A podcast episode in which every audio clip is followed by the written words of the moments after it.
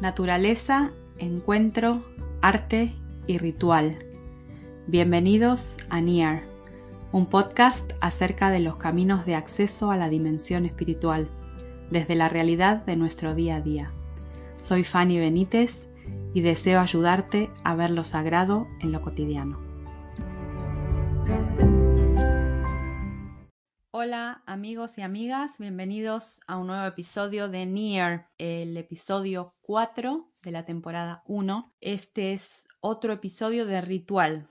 Para los que recién se enganchan con el podcast o si este es el primer podcast de Near que escuchas, te recomiendo escuchar el episodio anterior donde explico qué quiero decir con ritual. Ya estamos en diciembre, hoy empieza diciembre, acabo de presenciar un atardecer maravilloso que parecía eh, que la tierra se estaba prendiendo fuego y estoy súper contenta de empezar la época más bonita del año. Esta mañana decoramos el arbolito con los niños, pusimos música mientras decorábamos. Los niños ahora están interesados en el tema del stop motion y hacer vídeos, editar vídeos, así que combinamos eh, ese interés con el decorado del árbol y bueno, un tiempo precioso que atesoro en mi corazón.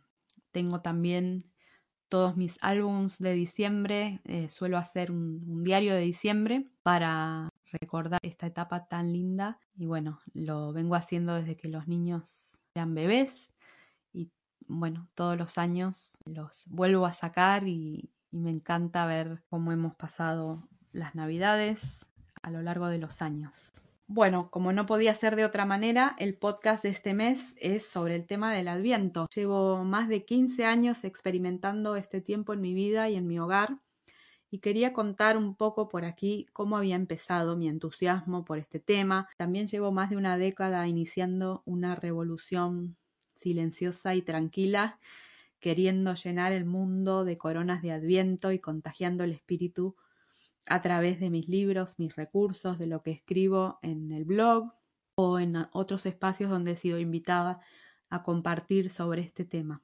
Los que me conocen saben que me encanta el adviento y que honrar este tiempo de adviento en mi hogar es una práctica que me ha ayudado en mi camino espiritual, que me ha hecho crecer como persona, que ha llenado de sentido nuestra celebración familiar. Por eso cuando descubro algo que es bueno para mí, que me hace bien, no puedo quedármelo para mí, para mi círculo familiar. Necesito compartirlo. Necesito que otras personas conozcan algo que ha añadido tanto valor a mi vida. Primero me gustaría empezar contándoles un poquito mi historia alrededor del tema del adviento y cómo empezó este recorrido personal. Cuando mi esposo y yo nos casamos, decidimos dejar de lado todas las tradiciones y costumbres rituales que teníamos de nuestra familia de origen y empezar de cero. Así que descartamos el arbolito, descartamos los regalos, las comidas especiales, Papá Noel y tantas otras cosas que a nuestro juicio no tenían ninguna relación.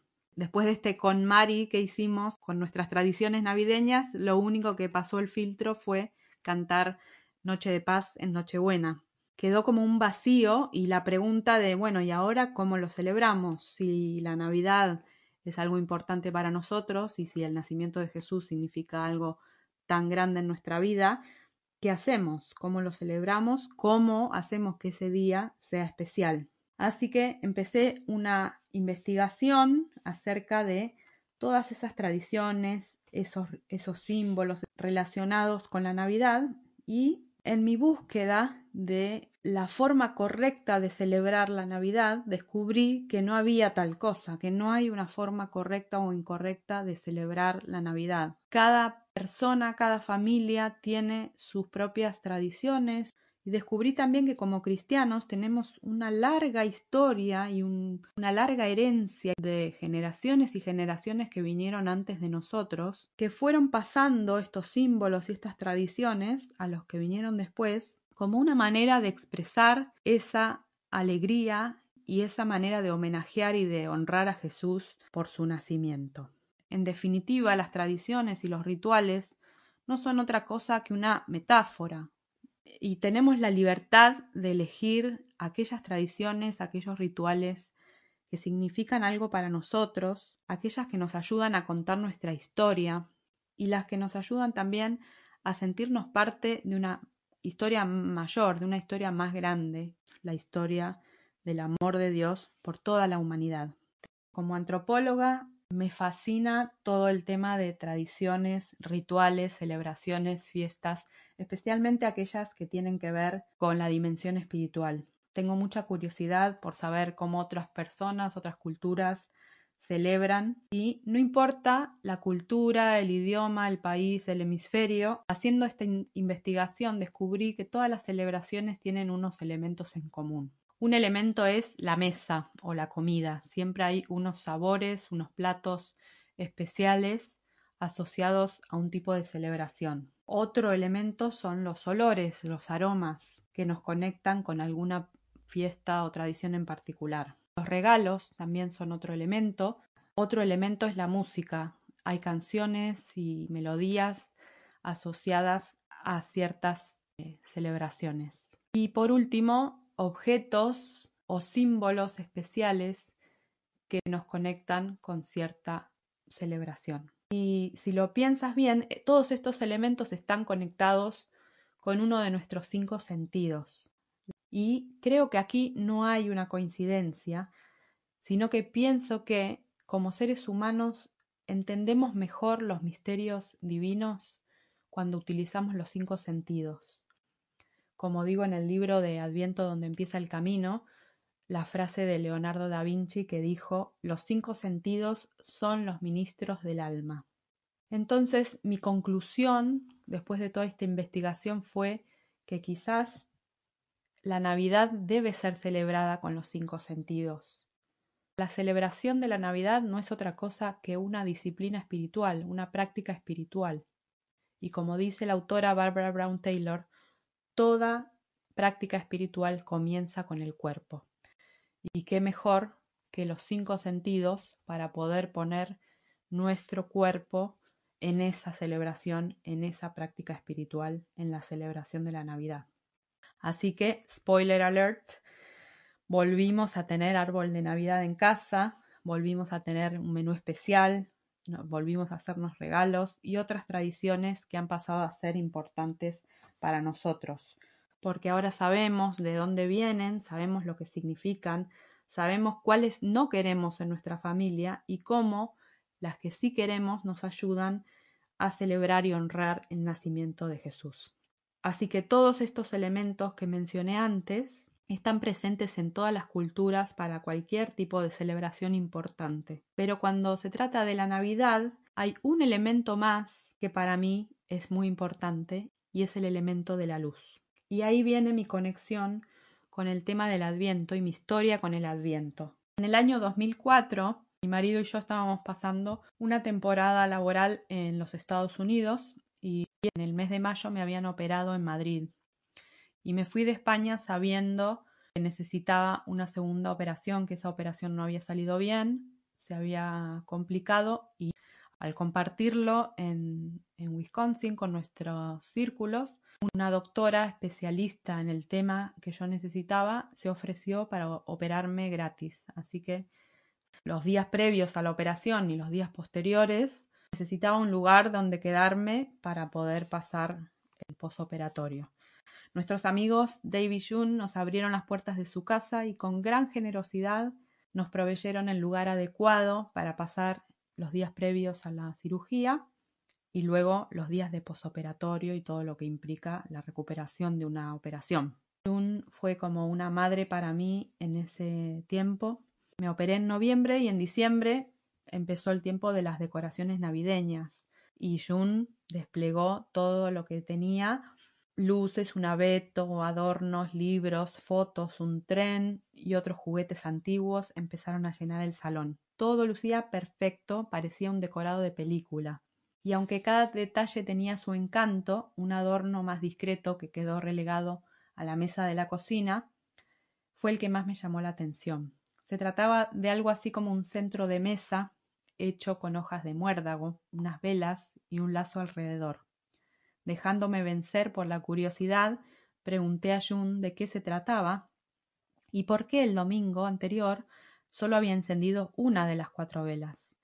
Y ahí fue que Jun me presentó la corona de Adviento y sus simbolismos. Su explicación no hizo más que aumentar mi curiosidad sobre el tema. Al regresar a España decidí investigar acerca de este adorno y la tradición del Adviento en general, y descubrí una riqueza muy grande en todo el tema del calendario litúrgico, eh, del Adviento, de la etapa navideña en particular.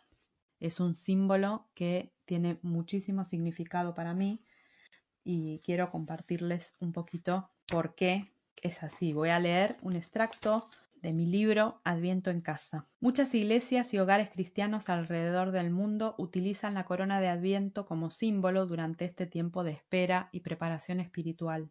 Aunque hay diferentes versiones, todas cuentan con los mismos elementos básicos. Una rosca redonda de hojas perennes, envuelta con un lazo y con cuatro velas. Una quinta vela de color blanco se añade el día de Nochebuena y se mantiene durante el primer día de Navidad. ¿Qué significa cada elemento de la corona?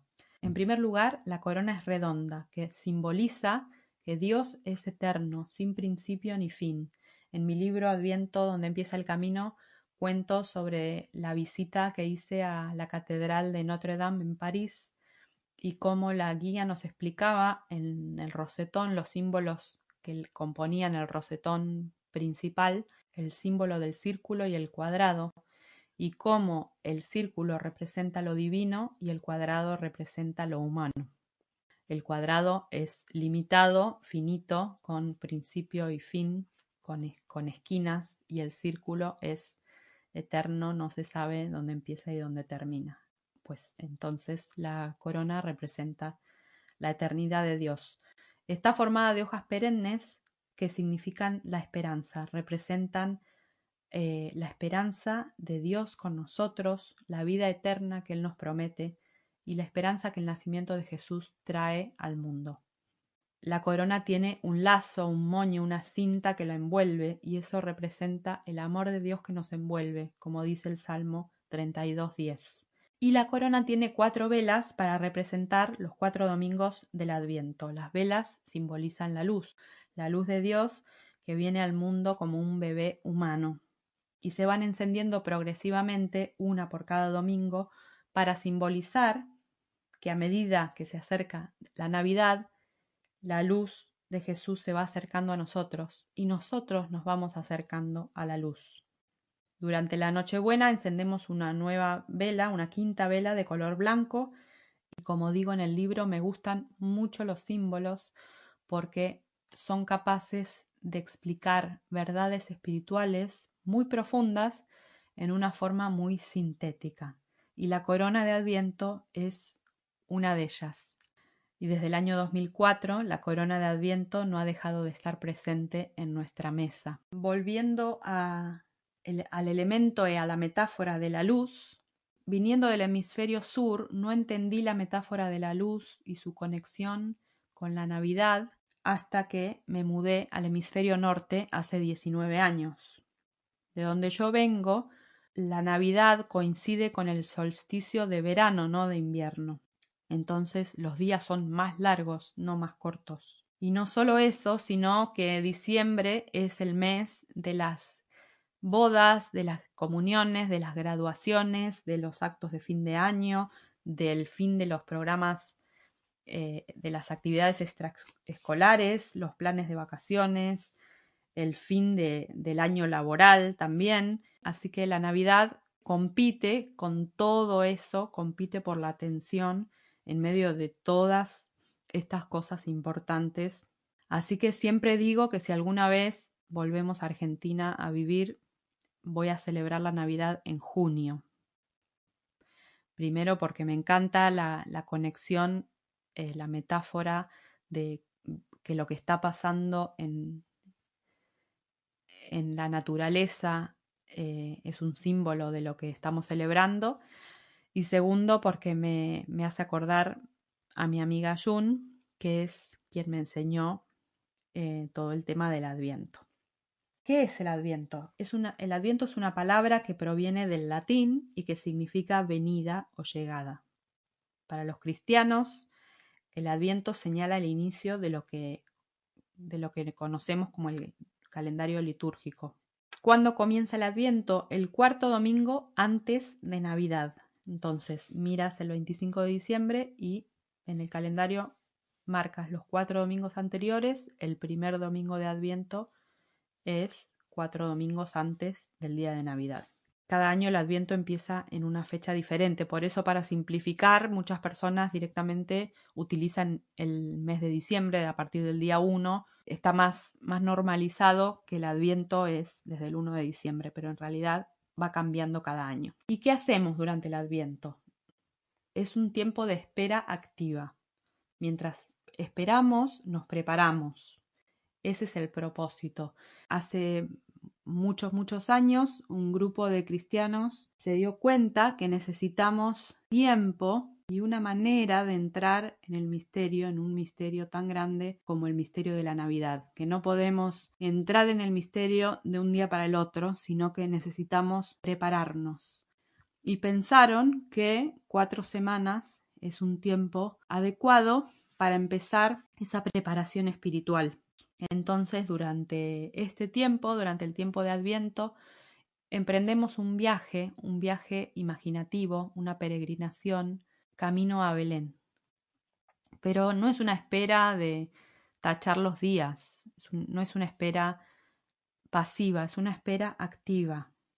Como dice Henry Nowen, implica vivir activamente en el presente y esperar allí, implica estar dispuestos a permanecer donde estamos y vivir la situación plenamente, creyendo que algo allí se nos manifestará. Implica nutrir el momento, como la madre nutre al bebé que está gestando en su vientre. Implica prestar atención y reconocer que algo está pasando. Todo ha cambiado aunque no nos demos cuenta. Implica confiar en la esperanza de que algo se cumplirá conforme a las promesas. Entonces, ¿Cómo nos preparamos para este, en este tiempo de Adviento? ¿Cómo nos preparamos para entrar en el misterio? En mi experiencia, a través de la práctica de disciplinas, ejercicios espirituales, como contaba en el episodio anterior.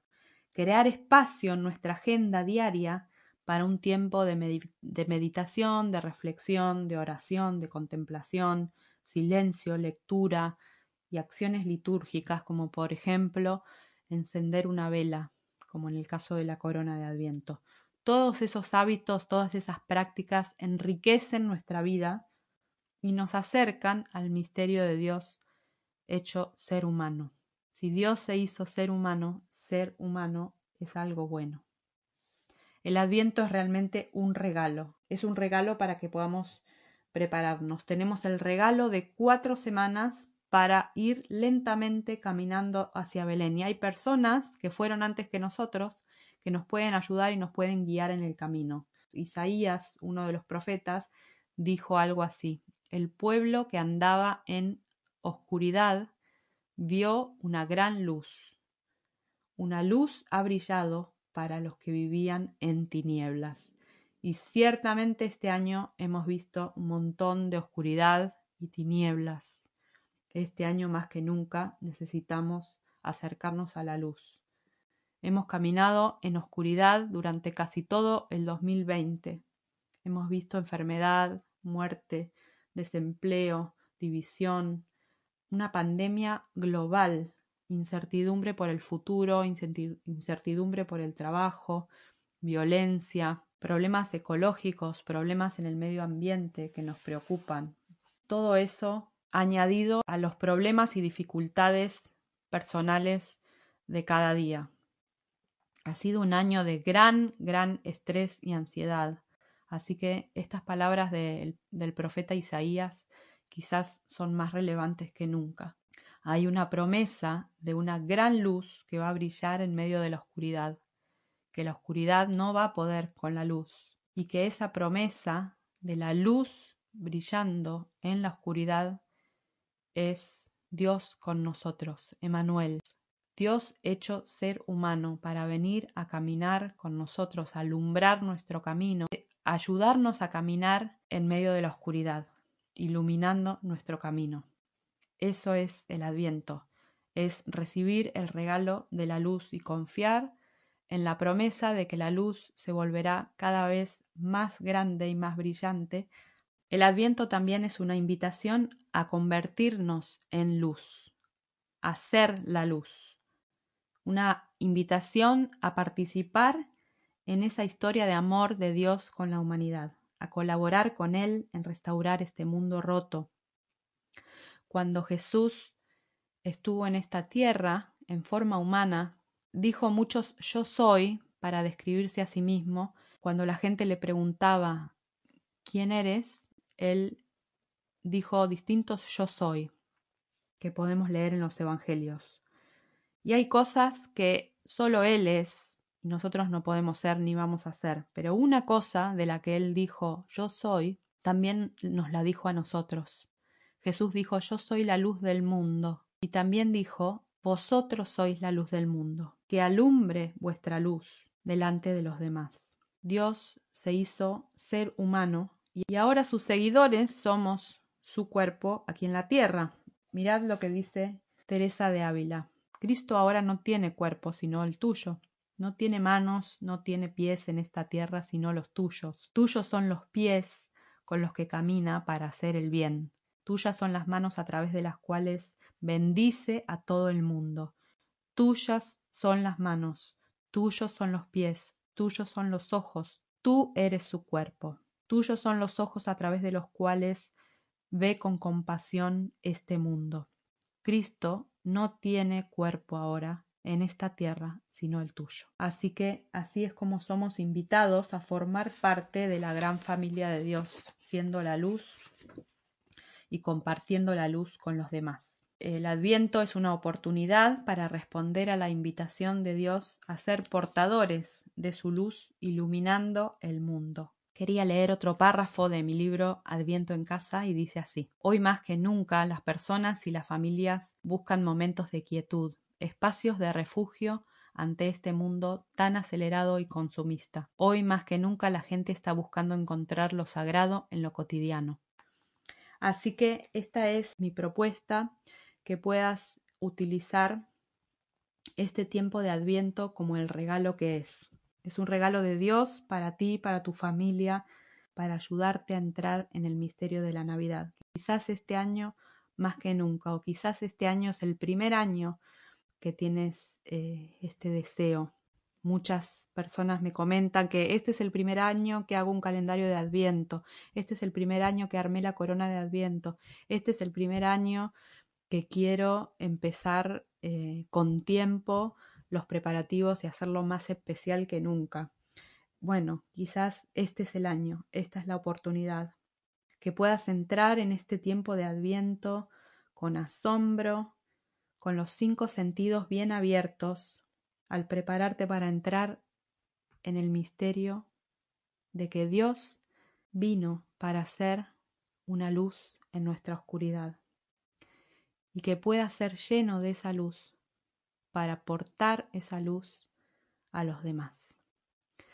Les deseo un muy muy feliz tiempo de Adviento y una hermosa Navidad. Espero poder eh, grabar un episodio de Navidad, pero si no llego a tiempo, les deseo una feliz Navidad y un feliz cierre del año 2020 que muchos, si no todos, estamos deseando que termine. Muchas gracias por haber escuchado. Deseo que haya sido de inspiración. Si te ha gustado, suscríbete para recibir notificaciones de nuevos episodios. Deja una valoración en tu app favorita y compártelo para darlo a conocer. Encontrarás los enlaces de los recursos que se han mencionado en las notas del episodio. Para más información, visita mi página web fannyathome.com, suscríbete a mi newsletter mensual o búscame en Instagram, arroba fannyathome. Hasta el próximo episodio.